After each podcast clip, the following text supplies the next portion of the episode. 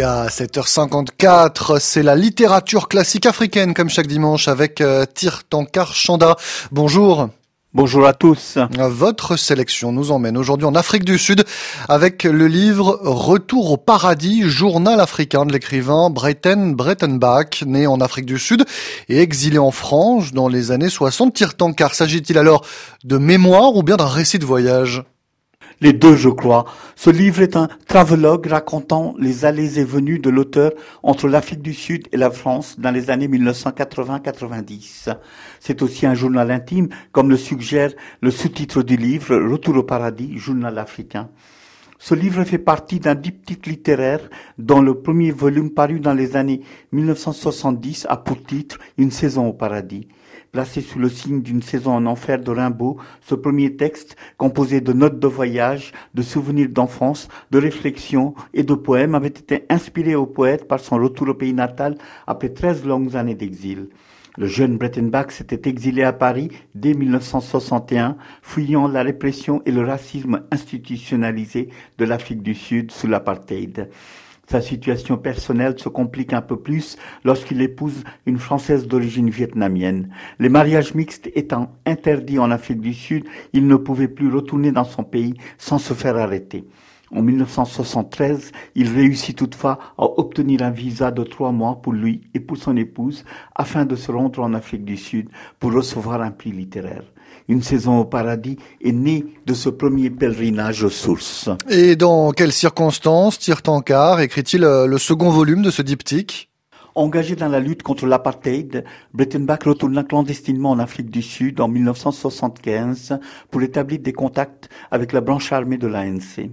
Il sera arrêté pour terrorisme et ne sortira de prison qu'en 1982 avant d'être expulsé vers Paris. Autorisé ensuite à de séjours surveillés, il dut attendre le démantèlement du régime pour pouvoir revenir dans son pays en toute liberté.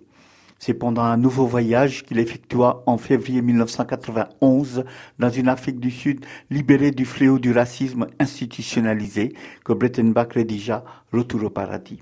Il s'agit d'un texte hétéroclite, à mi-chemin entre poème en prose et méditation, riche en digressions et magnifiquement écrit, même si la tonalité de l'ensemble est sombre, tout comme l'est la vision de l'auteur sur l'avenir de son pays. Hétéroclite, euh, vous nous dites qu'est-ce qui fait donc la cohérence de ce livre? Un sentiment de désenchantement et de désillusion profonde traverse l'ouvrage de part en part. D'une certaine façon, ce livre est le récit de paradis retrouvé et perdu de Breton Brettenbach. Paradis retrouvé car avec l'abolition de l'apartheid puis la libération de Nelson Mandela, l'Afrique du Sud s'est donné les moyens politiques pour se renouveler.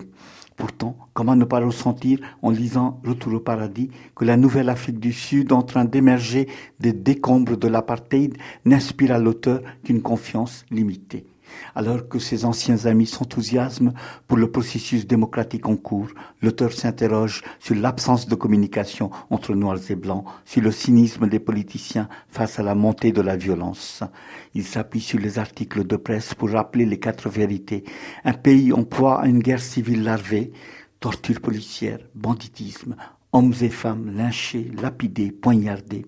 La violence perce un peu dans les journaux du pays comme du sang qui traverse un pansement, écrit Breton Brettenbach, avant de s'interroger Qu'est-il donc arrivé à la Révolution? On pourrait presque dire, Tirtankar, que c'est un livre prophétique hein, quand on connaît le destin de l'Afrique du Sud. Le portrait lourd de désillusion que brosse de son pays renaissant le poète exilé témoigne surtout d'une grande lucidité. Dans son livre, Brettenbach raconte la dispute qu'il a opposée pendant son séjour sud-africain à l'un de ses plus proches amis qu'il accusa d'être un oiseau de malheur. Une accusation que le poète, qui est aussi peintre, a fait sienne en se représentant sur la couverture de son livre un oiseau chevauché par un gnome survolant son paradis perdu un oiseau de malheur que Nelson Mandela aurait pourtant aimé avoir à ses côtés, comme en témoigne l'appel que le chef de l'ANC lui lança lors de son passage à Paris en 1990. Je suis venu te chercher pour te ramener chez nous. Brettenbach préférera rester un exilé.